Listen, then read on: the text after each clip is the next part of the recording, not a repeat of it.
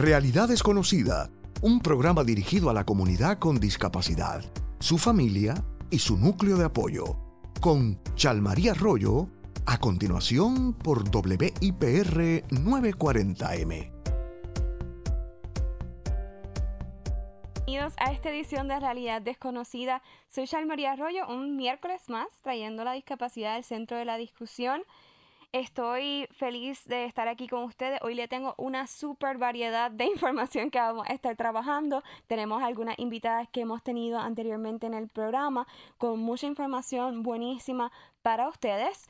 Y mm, también vamos a estar hablando un poquito con Robert García, el fundador de La Costa Nuestra, quien nos va a estar contando una, de una actividad de fundraising que van a estar haciendo para conseguir equipo de buceo para personas con discapacidad en su organización.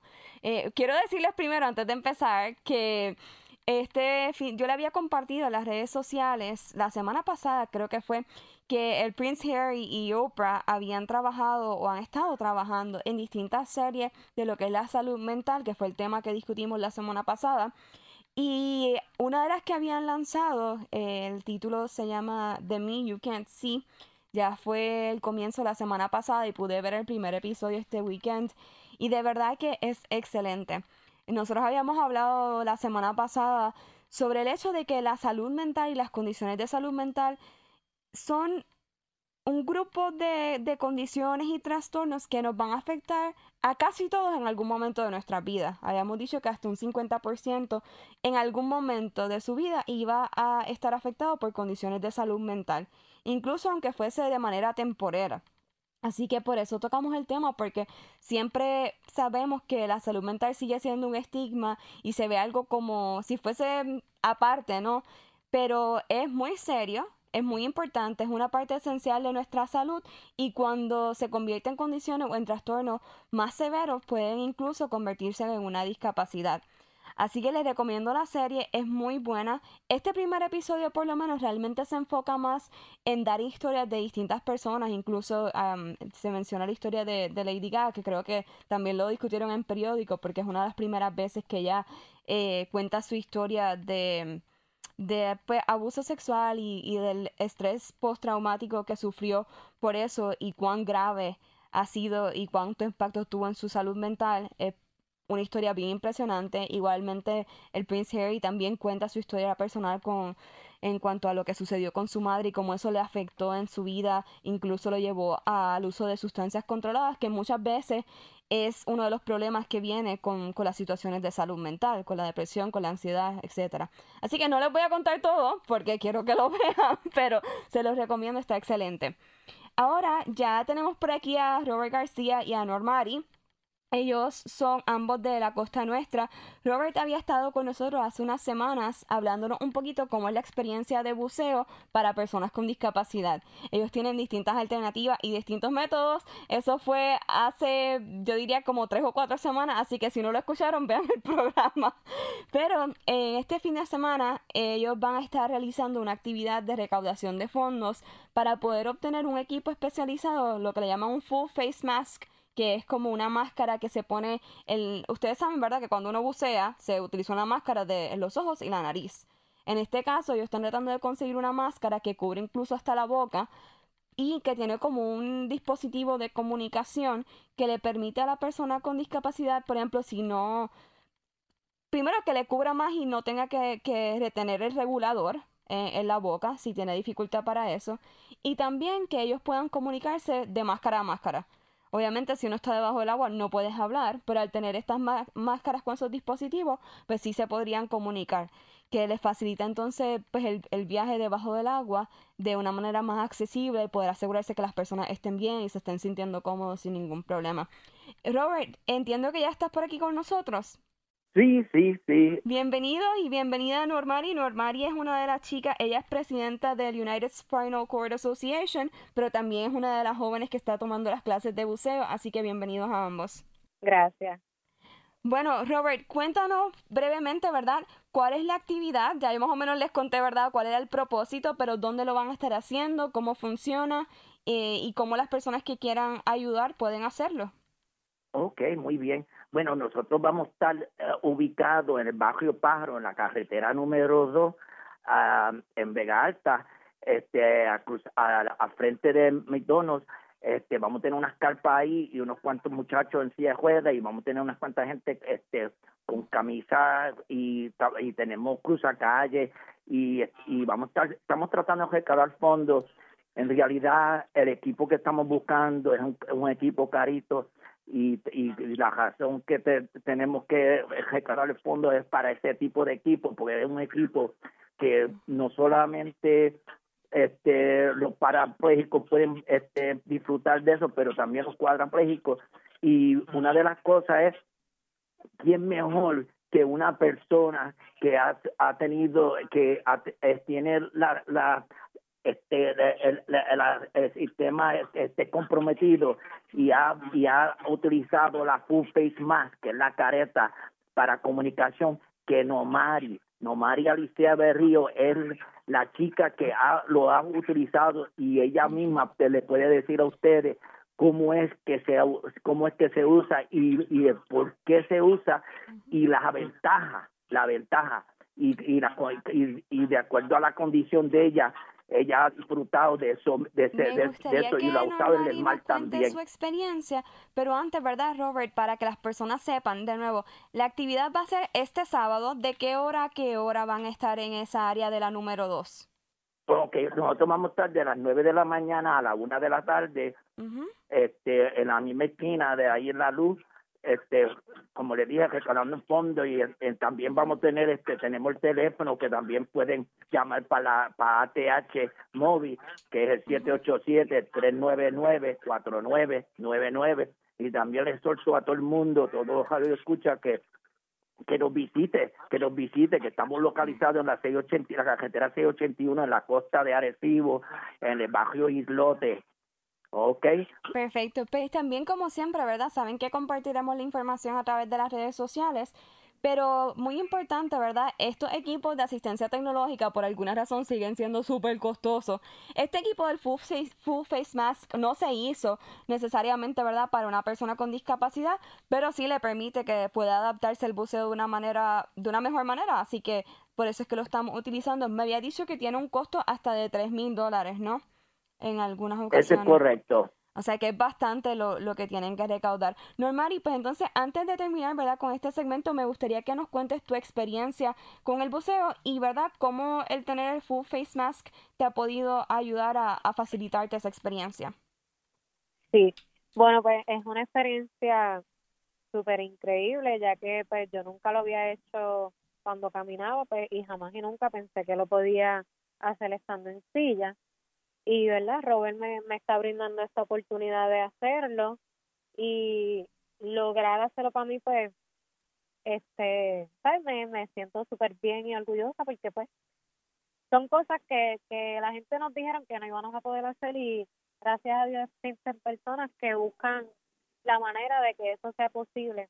Con esa máscara pues yo me siento un poco más segura y ya que, que puedo respirar mejor y pues si pudiera comunicarme se me haría mucho más fácil ya que pues yo soy cuadri y no no tengo movimiento en mis dedos que para yo hacer señas o algo pues se me hace un poco más difícil pero no es imposible. Lo estamos haciendo y cada día sigo aprendiendo poco a poco Sí, de verdad que yo les invito a todos a que, como había dicho en el, en el programa que hicimos sobre buceo, ¿verdad? Que busquen esas fotos que Robert comparte a través de su página, esos videos, porque, ¿verdad? No se trata de que, de que sea una cosa maravillosa, eh, ¿verdad? Eh, como uno dice, no es que nosotros seamos maravillosos, pero la experiencia es algo maravilloso. Y, y como bien dice, ¿verdad? El buceo es algo que uno tiene que comunicarse a través de las manos porque no hay para hablar. Entonces, en este caso, el full face mask le permite eh, el no tener que utilizar las manos, ¿verdad? Que en tu caso pues no es algo posible, pero sí lo puedes hacer de otra manera, que es hablándolo a través de, esa, de ese equipo em, tecnológico. Gracias, eh, Normari, por, por compartir tu, tu, experiencia. Y gracias, Robert. Nada, vamos a estar compartiendo la información y saben que cuentan con nosotros siempre para, para seguir llevando más información y cualquier otro evento que tengan en el futuro. Ok, muchas gracias. ok, Bueno, ahora tenemos aquí a Nitza Méndez. Nitza había estado anteriormente con nosotros, creo que fue como para el programa 6 en enero, que nos estaba contando un poquito sobre el Consejo Estatal sobre Deficiencia en el Desarrollo y nos estaba diciendo en aquel momento que estaban realizando los estudios de necesidades para, para la población con deficiencias en el desarrollo. Ya por fin tenemos los resultados y, y los han estado implementando en su plan estratégico, así que la tenemos de vuelta a ella y también tenemos a Liz Candelario, quien trabaja en el en análisis de planificación. Eso es bien fancy. um, quien nos va a estar contando entonces un poco de ese proceso, cuáles fueron esos hallazgos que tuvieron y cómo entonces lo están traduciendo a ese plan. Bienvenida a ambas. Buenas tardes, Chalmarí. Agradecida por la oportunidad que nos brinda de promocionar las actividades del Consejo Estatal de Deficiencias en el Desarrollo. Eh, para, para, aquellos que no conocen lo que es el Consejo Estatal de Deficiencias en el Desarrollo, el Consejo fue creado por la Ley para Asistencia y la Carta de Derecho para las Personas con Discapacidades del Desarrollo, que se conoce como la Ley Federal 106-402, que fue enmendada en el 2000. Eh, se conoce como el DDA, que son las siglas en, en inglés. El Consejo Estatal es un organismo independiente dentro del gobierno de Puerto Rico. Eh, es autónomo e independiente de todas las agencias gubernamentales. El DDA, como les expliqué, es lo que eh, define lo que es una discapacidad del desarrollo. Una discapacidad del desarrollo, según el DDA, es una condición física, mental o intelectual que comienza o se manifiesta antes de los 22 años. Y esta condición causa unas limitaciones significativas en tres o más áreas funcionales de la vida. Y probablemente esta discapacidad durará toda la vida de la persona. Y esta persona requerirá recibir apoyos y servicios continuos.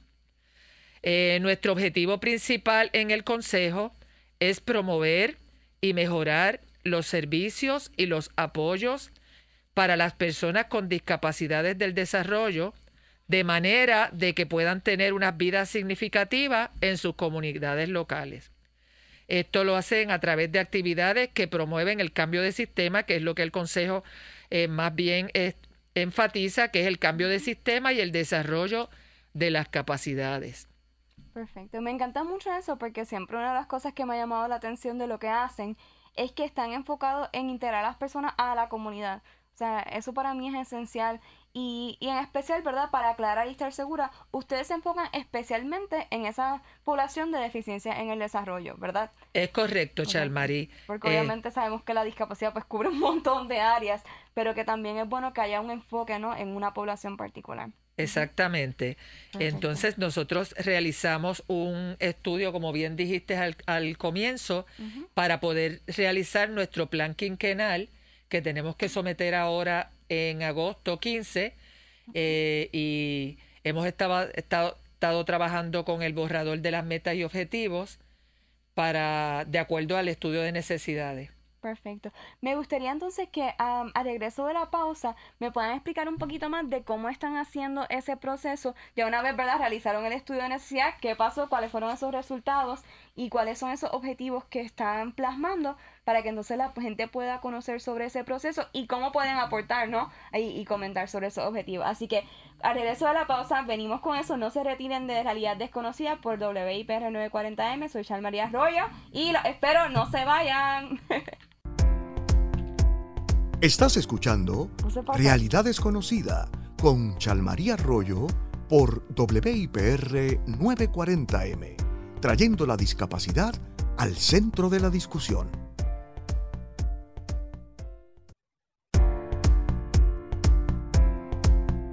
Tú no tienes límites. Cree en ti. Realidad desconocida. Que nada te detenga. Bienvenido al otro segmento de Realidad Desconocida.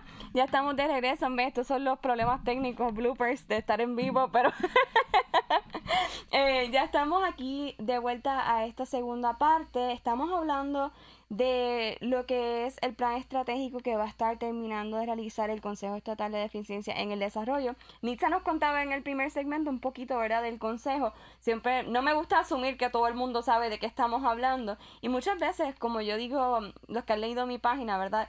Incluso las personas con discapacidad no saben en ocasiones y su familia cuáles son esos recursos que existen. Así que aquí lo tienen para que lo puedan utilizar hacia el futuro. Liz, eh, ya te había presentado anteriormente, ¿no? Me, me menciona Nitza que eres la que trabaja la parte del análisis, la planificación como tal. ¿Nos puedes explicar un poquito más cómo se hizo ese proceso del estudio de necesidades y cuáles fueron esos hallazgos más importantes que encontraron? Pues mira, lo primero que te tengo que decir es que este proceso no lo trabajo yo sola. Hay, un consejo, ese consejo se compone de personas con deficiencias intelectuales y del desarrollo o sus familiares, eh, agencias gubernamentales y nosotros como el staff del consejo recogemos ese insumo que el consejo decide que se va a trabajar en base a los hallazgos del, del Comprehension Review Analysis, que de ahora en adelante lo vamos a llamar CRA para que sea más fácil. Entonces, eh, nosotros eh, recogemos toda esa información y los convertimos en metas y objetivos. Esas metas y objetivos, después de que el Consejo las discute en pleno, se publican por 45 días reglamentarios establecidos en la ley del DDIAT, que Yanix habló sobre ello. Y en ese proceso le damos la oportunidad a la comunidad con deficiencia en el desarrollo, a las agencias que los representan y que les dan servicio, de leerlo y darnos un feedback de qué es lo que ellos entienden que está, si está correcto, qué ellos entienden que debería estar. Y nosotros en base a esos comentarios, después de 45 días, volvemos a reunirnos con el Consejo y el Consejo hace finalmente esos eh, oficialmente cuáles son esas metas y objetivos que van a estar en ese plan quinquenal, que en este caso va a ser desde el año 2022 que, que, se va a asumir hasta el año 2026. ¿Cuál es el propósito del plan? Pues mira, el propósito del plan es garantizar el establecimiento de una política pública eh, que guíe la implantación de servicios a la población con discapacidad intelectual y del desarrollo, en la búsqueda de promover una creación de un sistema abarcador de servicios, apoyos y otras asistencias diseñadas para aumentar su determinación, independencia, productividad, inclusión e integración social. Pero ¿cómo nosotros decidimos cuáles son esas metas y objetivos? Pues mira, en base a ese CRA. ¿Qué midió ese CRA? Pues mira, lo primero que tengo que decir es que fueron 248 personas las que participaron de la encuesta. Eh, eh, y además de eso, participaron 15 organizaciones que dan servicio a la comunidad con deficiencia intelectual y el desarrollo. Esto recogía desde datos demográficos hasta datos sobre empleo, eh, sobre salud, eh, sobre vivienda, eh, transportación, recreación. Y en base a eso, nosotros quisiéramos atender todas las necesidades que presentan las personas, pero tenemos que estar conscientes que tenemos un presupuesto limitado. Así que el consejo se reúne y hace este análisis y dice, mira, estas son las necesidades que la mayoría decidieron que son las más apremiantes. Así que nosotros hacemos ese borrador de esas metas y objetivos en base a esas necesidades. De las primeras necesidades que nosotros pudimos observar en ese análisis, lo primero que se identifica es vivienda donde el 41.5 de los participantes dicen que viven en una, una residencia propia, sin embargo, un 25% dicen que viven en una vivienda alquilada, el 14.5 dice que vive en vivienda pública y el 3.2 que vive con un familiar. Eh, además eh, de, esas, eh, de esas viviendas, solamente el 28% de la comunidad con deficiencia intelectual y de desarrollo escogió que su hogar tiene las, las facilidades requeridas a sus necesidades pero el 20% dice que no, que no tiene esas facilidades y el 12% identificó que tiene algunas, pero que le faltan otras otras de esas facilidades necesarias para... Realmente son bien poquitos los que tienen esas facilidades incluso en esos hogares. Y me sorprende mucho que son menos los que tienen hogares propios, por decirlo así. Con relación a la recreación, eh, encontramos que las personas, el 69% de las personas que completaron la encuesta decían que su actividad de recreación era salir a comer fuera el 67% era salir de compras, el 39% ir de vacaciones dentro de Puerto Rico.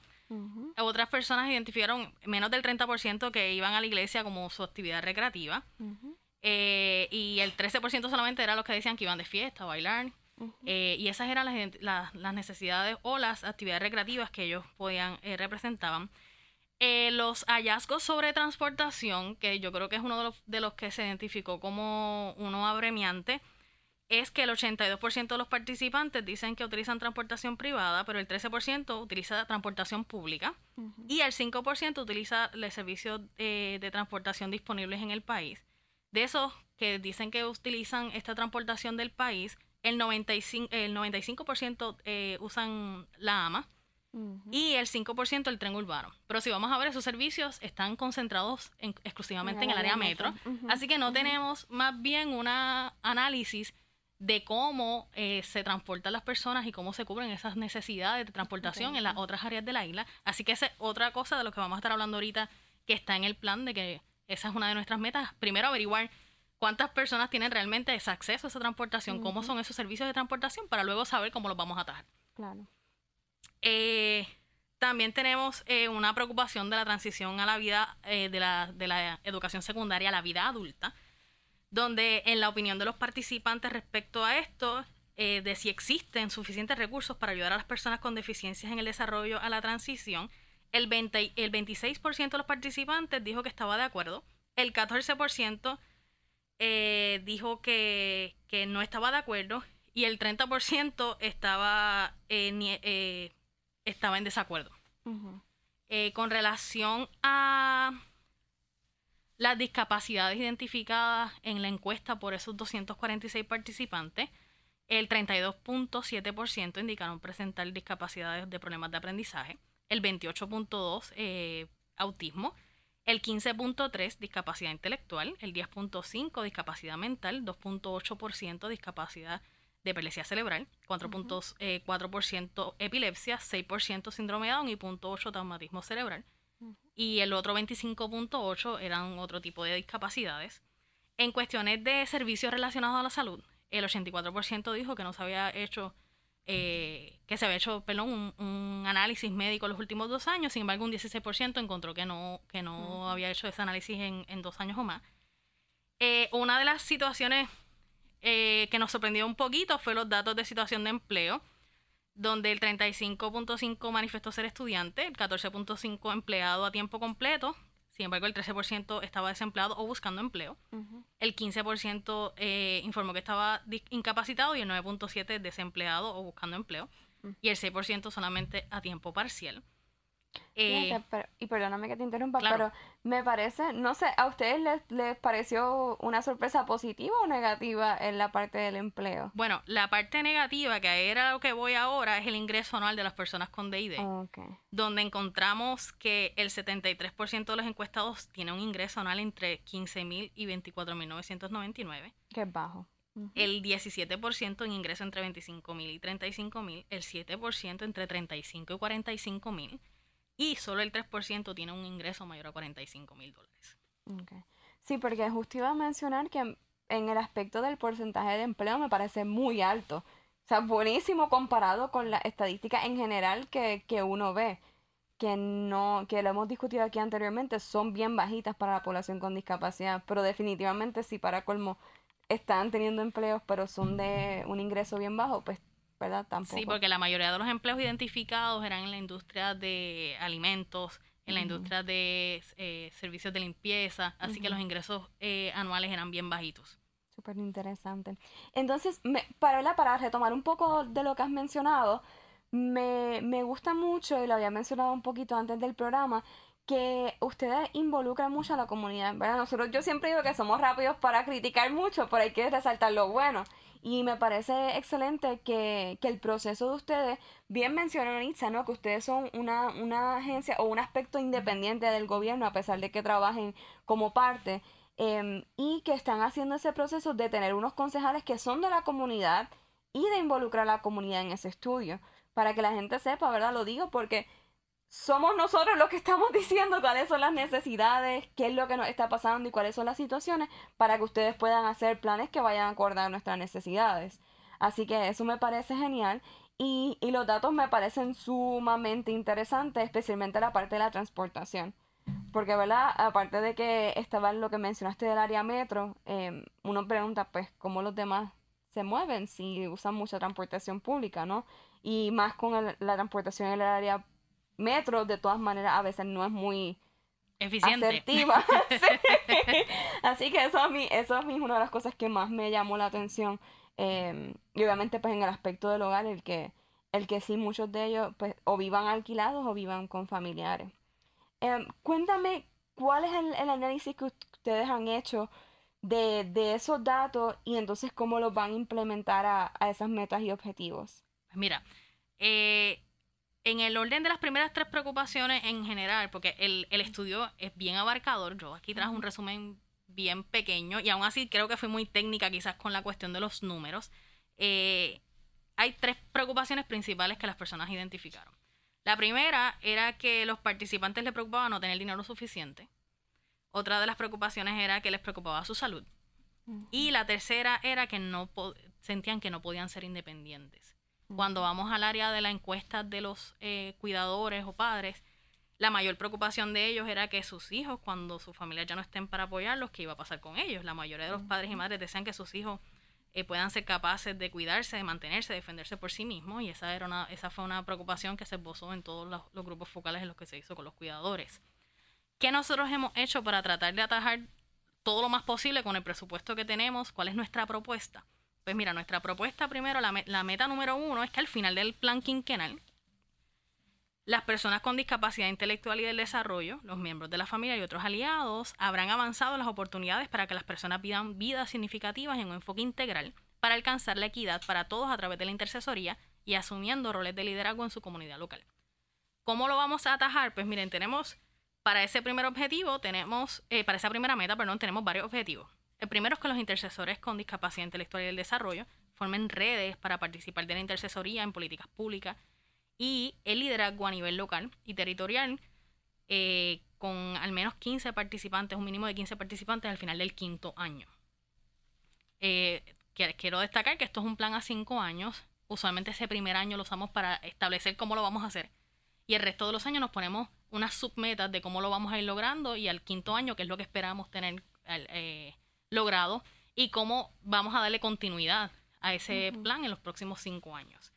Que esto es como que la sombrilla grande y luego entonces van adentro la, las estrategias y actividades que van haciendo para cada uno. Y lo bueno de tenerlo de esa forma es que nosotros, si hay hubiese alguna estrategia que hay que ajustarla por la razón que sea, porque no estamos llegando a las personas de la manera que se esperaba, o hay alguna situación que nosotros vemos que impide que nosotros lleguemos a esa meta, pues nos da la oportunidad de reajustarnos y gracias a la oportunidad que nos da la ley del DDIAT a través de, de los consejos y de las personas que nos rigen, es que nosotros podemos hacer ese análisis de qué está funcionando y podemos ir implementando y qué cosas quizás no están funcionando como deberían y cómo pudiéramos eh, llevarlas. Así que en nuestra meta en el proceso es hacer encuestas de satisfacción para saber cómo los participantes perciben lo que estamos trabajando eh, y cuáles son esos avances que ellos están teniendo y poder evaluar si en efecto el plan está cumpliendo con su meta o si no está cumpliendo, cómo podemos enmendarlo y que sea mejor.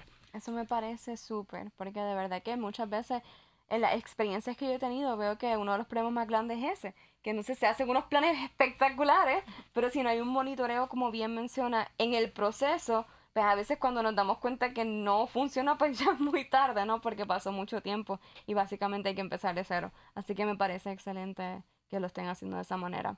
Claro. Eh, bueno, en general, para, para contarte más o menos, también eh, tenemos como objetivo que los intercesores y los miembros de la familia reciban una capacitación en liderazgo e intercesión en dos sesiones. Eh, una durante el año 2 y 3 del plan y una segunda durante el año 4 y 5 del plan y cada sesión incluirá un mínimo de, de 40 participantes.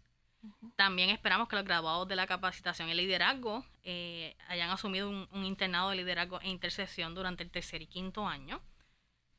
Además, eh, que esperamos que las personas reciban información confiable sobre los apoyos y servicios que necesitan, llegando a mil personas a, partir del año 2 del plan. ¿Por qué? Porque muchas veces las personas tienen necesidades y a lo mejor las oficinas que brindan esos servicios existen, sin embargo no necesariamente ellos conocen Correcto. dónde asistir, dónde, cómo, cómo ellos pueden resolver esa situación que ellos tienen. Así que ese es nuestro plan, que esa información esté accesible.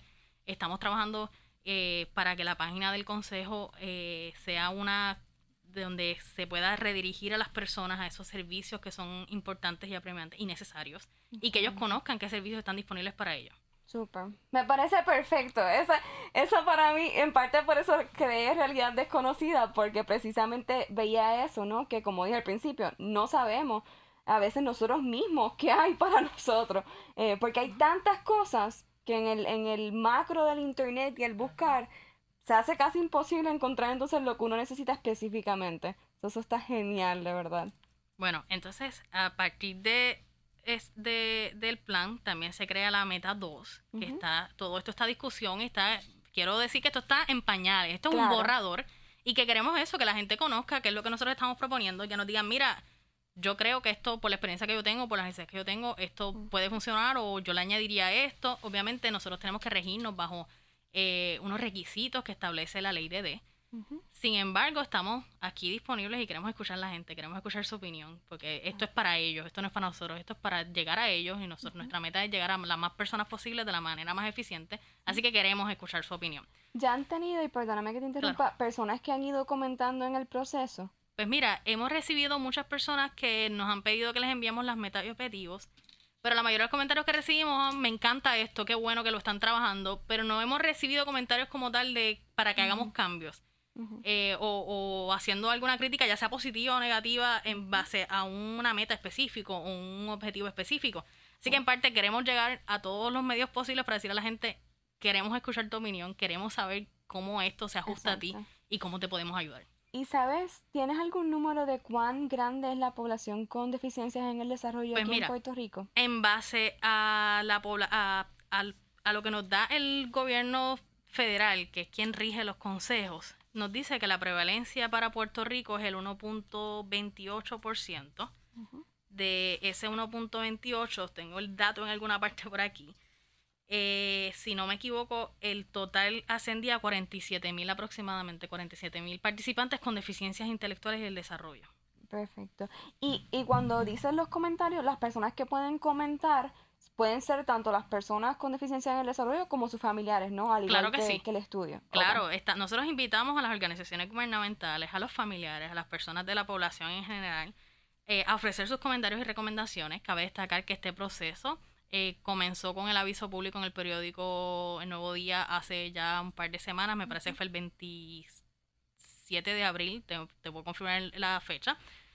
Y este proceso, lo que sí estoy consciente cuál es el final, es el 11 de junio de 2021. Así que hasta el 11 de junio las personas pueden, sí, todavía estamos a tiempo, las personas pueden emitir sus comentarios a través del correo electrónico comentarios cedd arroba gmail.com eh, también pueden llamar para pedir el plan, para hacer preguntas, lo que, es, lo, que requieran.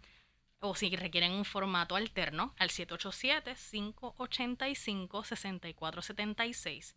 787-585-6476. Perfecto. Sí, ¿no? Y en la página de Realidad Desconocida yo había compartido, le daré reshare, pero justo yo le había puesto casi tus mismas palabras cuando lo compartí al principio, que, que lo vi en sus páginas de Facebook, porque yo decía, oye, gente, participen, escriban sus comentarios, porque si no, si no, esto es como votar. Si uno no vota, no puede estar criticando y diciendo después. Pero si uno participa, pues puede asegurarse de que eso, de que los resultados y lo que salga de esto sea lo mejor para, para toda la, para toda la población y también para sus familiares. Porque como bien dice, ellos viven con familia, eh, vivimos a veces, ¿sabes? Dependemos a lo mejor de la parte económica de otras personas nuestros padres y nuestros familiares se preocupan qué va a pasar con nosotros cuando ellos no estén. O sea que nos afecta a todos, a nosotros como personas con discapacidad y a las personas que nos ayudan. Ya nos tenemos que ir casi una pausa, pero María del Carmen, que es nuestra próxima invitada, había puesto en el Facebook que si de casualidad tienen un informe de esos datos que estás compartiendo, que, es, que ellos puedan obtener de alguna manera o... Sí, ese informe, ese informe existe. Eh, ese informe eventualmente se va a estar publicando en conjunto con el, con el plan estratégico. Eh, el plan estratégico va a estar publicado en la página del Consejo eventualmente, tan pronto se apruebe. Eh, sí tenemos también las metas y objetivos, el borrador eh, se publicó se publicó en la página de Facebook, también se ha publicado en páginas de agencias gubernamentales. Y también está disponible para el que todo el que nos escriba hacérselo llegar, porque nuestra meta es que esta información llegue a todas las personas posibles y recibir todos los comentarios posibles. A todos, sí. Muchas gracias entonces, Liz. Sé que nos quedamos ahí como a mitad, pero como bien dijo, ¿no? Está compartido por las redes sociales, está compartido en la página web. Eh, así que si desean leer todos los objetivos, las metas con más especificidad y comentar, que es lo más importante, darle ese feedback, pues lo pueden hacer. Si quieres, Liz, por favor, repite el email y el número de teléfono para que ellos puedan saber dónde, dónde enviar sus comentarios. Mira, podemos recibir los comentarios a, corre a comentarios CEDD, la, son las siglas, pr.gmail.com. También pueden llamarnos para pedir ese eh, borrador del plan en un formato alterno para hacer cualquier pregunta relacionada al borrador de las metas y objetivos al 787-585-6476. Y recuerden que estamos hasta el 11 de junio para recibir los comentarios y cumplir con esos 45 días. Así que es bien importante, queremos saber de ustedes, queremos escucharlos. Y también los invitamos a la página de Facebook a seguirnos, porque allí es donde, donde pueden encontrar información más actualizada sobre qué es el consejo, qué estamos haciendo y cómo ustedes pueden involucrarse. Super. Muchas gracias, Amber. Gracias, Nitza. Gracias, Liz, por estar con nosotros y por compartir esta información. De verdad que, como dice María del Carmen, súper valiosa. Hacía mucha falta que hicieran un estudio más reciente de, de, necesidad, así que gracias por eso. Al regreso vamos a estar con María del Carmen Rodríguez. María del Carmen había estado con nosotros anteriormente hablando del tema de sexualidad, pero también es una persona que es experta en el área de lo que es la accesibilidad, especialmente en el área, en el área de negocio y en distintos lugares ¿no? de, nuestro, de nuestro país. Así que nos va a estar hablando de ese tema, ya que la semana pasada, el jueves, fue el día de Global Accessibility Awareness Day, el día de, de concientización sobre la accesibilidad. Así que vamos a estar trabajando eso al regreso de la pausa. Estás escuchando Realidad Desconocida con Chalmaría Arroyo por WIPR 940M, trayendo la discapacidad al centro de la discusión.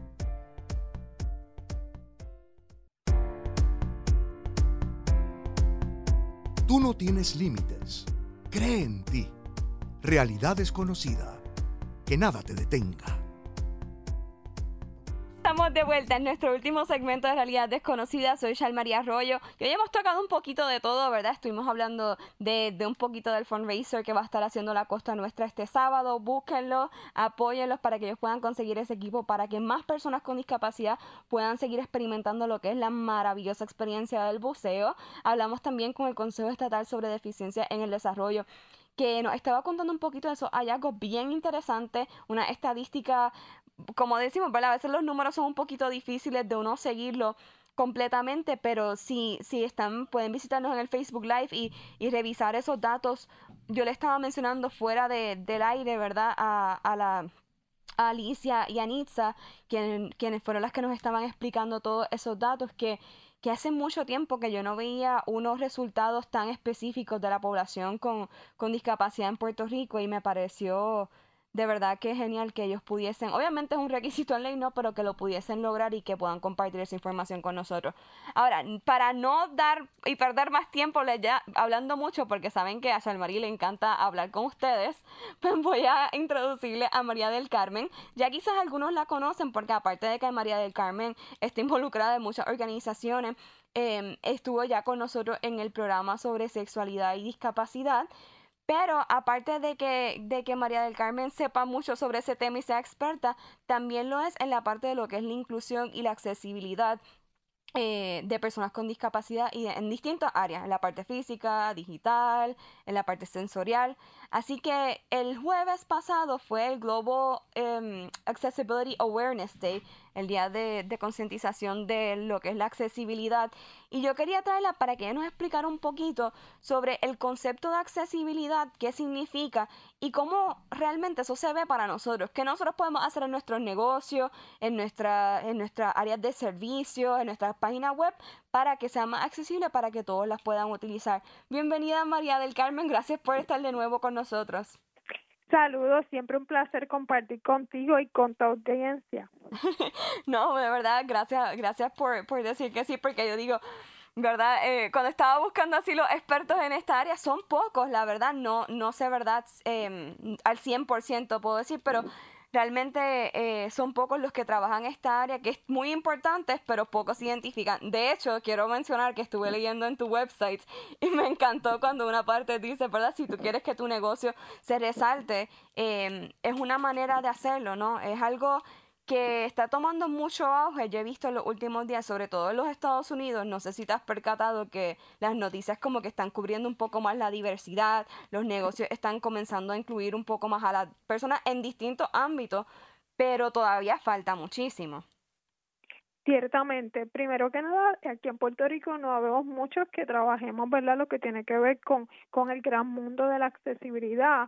Ciertamente, mis marcos de referencia principalmente son literatura e información de Estados Unidos, así que, eh, y también de Reino Unido, así que lo que mencionas, pues hasta el momento, y yo siempre aprovecho e invito a la gente que siga eh, conociendo un poco de este gran mundo, y como mencionaste, una de las cosas que el ámbito empresarial se está moviendo es algo que tiene que ver con la inclusión en toda su manifestación. ¿Por qué? Porque se ha reconocido que es un beneficio que trae innovación, creatividad, eh, también lo que tiene que ver con la responsabilidad social. Así que definitivamente es importante que todas las empresas e igualmente que podamos seguir hablando sobre la accesibilidad y otros elementos que son clave cuando hablamos de la inclusión. Claro.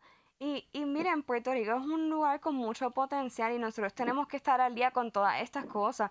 No nos podemos quedar, ¿verdad?, en, en los años de Tutankamen, como decía mi abuelito, eh, con, con, las prácticas que tenemos en nuestra empresa y demás. Y la, ciertamente nos estamos moviendo hacia un mundo en donde muchas personas, muchas empresas, muchas organizaciones están tratando de promover la inclusión. María del Carmen, yo sé que hay muchas leyes, ¿verdad?, que sí obligan a por lo menos un mínimo de accesibilidad y de acomodos razonables. No quisiera entrar en todos los detalles porque sé que eso es un mundo, pero ¿nos podrías decir un resumen de cuáles son algunas de esas leyes y, eh, y por encimita cuáles son como esos requisitos mínimos que, que promueven, eh, por ejemplo, lo que son la leyada y demás? Sí, ciertamente quiero mencionar eh, para que puedan entender a qué nos referimos con accesibilidad, pues es que podríamos decir que cualquier persona pueda utilizar productos, servicios, eh, acceder a esas facilidades y de cuando hablamos de accesibilidad, pues hablamos del aspecto físico, del aspecto también cognitivo y sensorial porque se asocia mucho lo que tiene que ver con accesibilidad a lo que es la diversidad funcional, pero ciertamente a todos nos gusta que, que los espacios y los lugares sean accesibles. Y entonces cuando hablamos de inclusión a la población con diversidad funcional y ciertamente las regulaciones, eh, las regulaciones tomamos de referencia principalmente la American with Disability Act. La American with Disability Act habla eh, a cabalidad, ¿verdad? A través de sus guías eh, implantadas, ¿verdad? A raíz de, de, ser, de ser establecida sobre lo que tiene que ver con la accesibilidad física, que incluye también elementos cognitivos y sensoriales. Y entonces hablamos de esos cuatro elementos que deben ser primordiales cuando hablamos de accesibilidad física y es esa entrada principal, cómo se accede a su establecimiento. Hagamos un check, eh, ¿hay escaleras o no hay escaleras? Son varias alternativas. Otro elemento es, ¿verdad? Y hablo de entrada, tanto dimensiones como, ¿verdad? E, el acceso, si es escalera, si es muy complejo, si es automático, etcétera. Otro elemento bien, bien importante es lo que tiene que ver con la ruta de acceso. Ese es el concepto que utiliza la ley y nos referimos a ese espacio. En el caso de una tienda, pues que podamos pasar a través de los racks de ropa, en el caso de un supermercado, que los pasillos sean amplios, pero que los productos estén a una altura adecuada. También incluye la identificación de los espacios y ahí entra el aspecto del sistema Braille, de lo, eh, de lo que tiene que ver con resaltar elementos y los colores. Y el otro aspecto tiene que ver con los fabulosos baños que todos necesitamos y que por experiencia es una de las cosas que con mayor frecuencia identifico que son inaccesibles. Así que el baño tiene unas especificaciones bien detalladas, pero en resumen, puerta amplia, amplio espacio, inodoros altos, etcétera. Y otro de los aspectos es esos elementos que usted tenga eh, que son que se le llaman la ley misceláneos. Ahí puede incluir lo que tiene que ver que quizás tengan eh, algún alguna estación de servicio o tengan una estación de teléfono o tengan unas fuentes de agua o tengan como un área de terraza. Esos elementos adicionales que tienen el espacio. Así que los invito a que hagan ese check rapidito y básico de entrada del espacio eh, del baño y de cualquier otro elemento. Aquí hablamos de alturas, aquí hablamos de espacio y hablamos también de, de lo que es identificación o señalización. En resumen, por eso muchos aspectos, pero nada tampoco tan complicado. Claro, y yo creo que es muy importante mencionar que por lo menos esto es algo que yo he escuchado una y otra vez. Sabemos que hay sitios y en el caso de, la tecnología, pues tecnologías que ya llevan mucho tiempo, que quizás una vez ya están construidos, no es imposible, pero puede ser un poquito más difícil cambiarlos. Pero algo esencial es que si usted desde el principio toma en consideración estas medidas son cosas bien simples que usted puede añadir e implementar. Y mire, hay gente que lo va a hacer, ¿verdad? Por la parte humana, claro, de que queremos incluir a todo el mundo em, y, y, y, lograr que haya esa verdadera inclusión. Porque cuando tomamos todos estos elementos que María del Carmen dice y otros en cuenta, lo que estamos promoviendo es que todo el mundo tenga acceso o igual acceso a todas las experiencias y a todos los lugares. Pero también hay un beneficio económico, María del Carmen. No sé si si tenga estas estadísticas, pero yo estuve leyendo que, por ejemplo, en el área del turismo, que vi que es una de las áreas que tú trabajas, eh, a ver, yo creo puse esto en Facebook ayer. No recuerdo el número de, bi de billones de dólares, pero eran billones de dólares que las personas con discapacidad gastan anualmente en vacaciones y en turismo. Gente, o sea que ah. si usted no le sale del corazón hacerlo, pues hágalo porque está bien para su bolsillo como empresario también. Y eso es solo en el turismo. Sí, y aquí quiero eh, aunar a lo que mencionaste ahorita.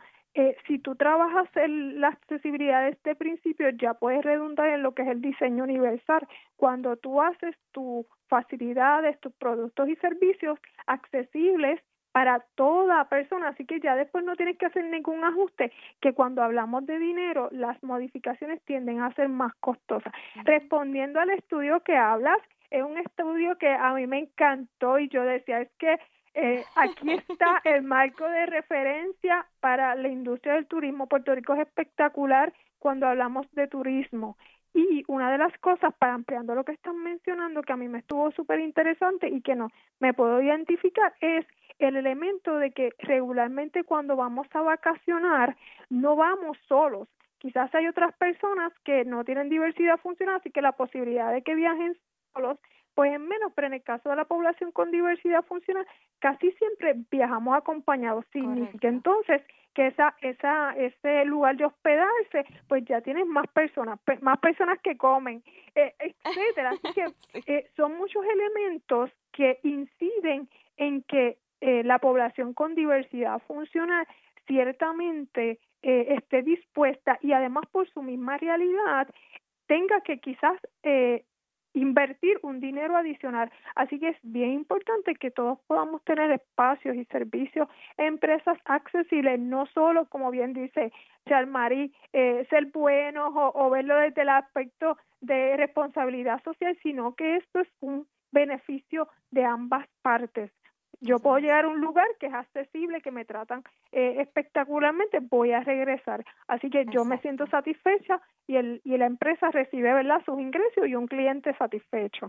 Sí, definitivamente. ¿Verdad? Ah, no sé si esto sea o bueno o malo, pero la verdad es que por lo menos mm, yo y, y mis amistades con discapacidad, cuando vamos a un lugar que saben cómo tratar a una persona con discapacidad. Por ejemplo, un restaurante que me habla a mí en vez de hablarle a la persona que anda conmigo. o, un lugar que es accesible pues, para un compañero en silla de ruedas. Lo que sea, por decir un ejemplo simple, ¿no? Y eso mismo que tú dices, vemos que nos tratan bien, vemos que ellos dieron la milla extra sin uno tener que decir nada. Nosotros definitivamente regresamos y regamos la voz por donde sea. Y eso es como un, una algo que yo veo que se repite mucho, ¿no? En experiencias que veo que la gente cuenta. Porque, pues, pues, pues, en cierto modo, por eso digo negativo, ¿no? Porque no estamos acostumbrados a eso, lamentablemente, pero realmente lo apreciamos mucho y lo recompensamos.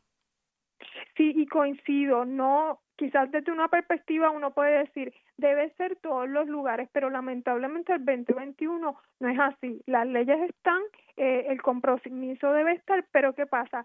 Me pasa igual que a Charmari, yo comparto con mis amistades qué lugar es accesible y otra cosa, cuando nosotros coordinamos los encuentros vamos a elegir algún lugar accesible que ya conocemos. Así que llevamos, como decimos en Puerto Rico, el corillo de amistades o de familia a tu lugar de servicio o de, ¿verdad? o de productos. Así que definitivamente hay mucho beneficio.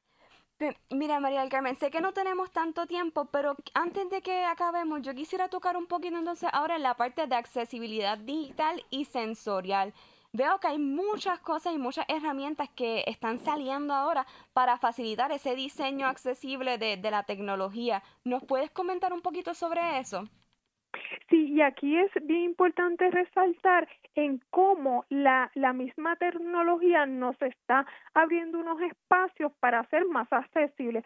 ¿Por qué? Porque casi siempre el acceso a elementos digitales empieza desde cero. Entonces, ¿qué ocurre? No tenemos marco de referencia, así que en Microsoft, igualmente recientemente, no sé si has visto eh, varias de lo que tienen que ver con iniciativas de lo que es salud disruptiva, que son elementos que son no necesariamente dirigidos a la población con diversidad funcional, pero trae elementos. Y también está, Chalmarí, algo bien importante que con, cuando hablamos de accesibilidad digital es que ya existen las guías bajo la 508, que es la que es la de rehabilitación, donde se describe detalladamente cuáles son esos elementos que debes considerar en tu web, en tus publicaciones para que lo, toda tu comunicación sea accesible. La, el aspecto digital es un mundo bien amplio eh, y ciertamente puedo decir que es un espacio que debemos aprovechar y que no lo estamos aprovechando tanto como debería.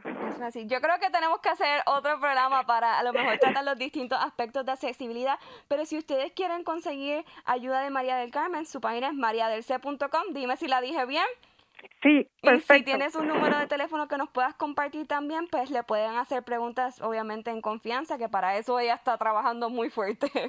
Eso es así, se pueden comunicar con esta servidora al 787-518-1518 y si usted es una empresa eh, o un, ¿verdad? un comercio, los invito a que pasen a mi página web donde pueden descargar una autoevaluación básica que les ayuda a hacer ese check con respecto a accesibilidad, políticas y también servicio en cliente inclusivo, lo que estaba explicando Charmari ahorita con respecto a esas experiencias. Super, muchas gracias María del Carmen. Ya nos tenemos que ir, eh, pero vamos a tener que continuar este, este tema. Como dije, gracias por estar con nosotros un miércoles más aquí en Realidad Desconocida. Les invito a que nos sigan en todas las redes sociales y nos vemos el próximo miércoles.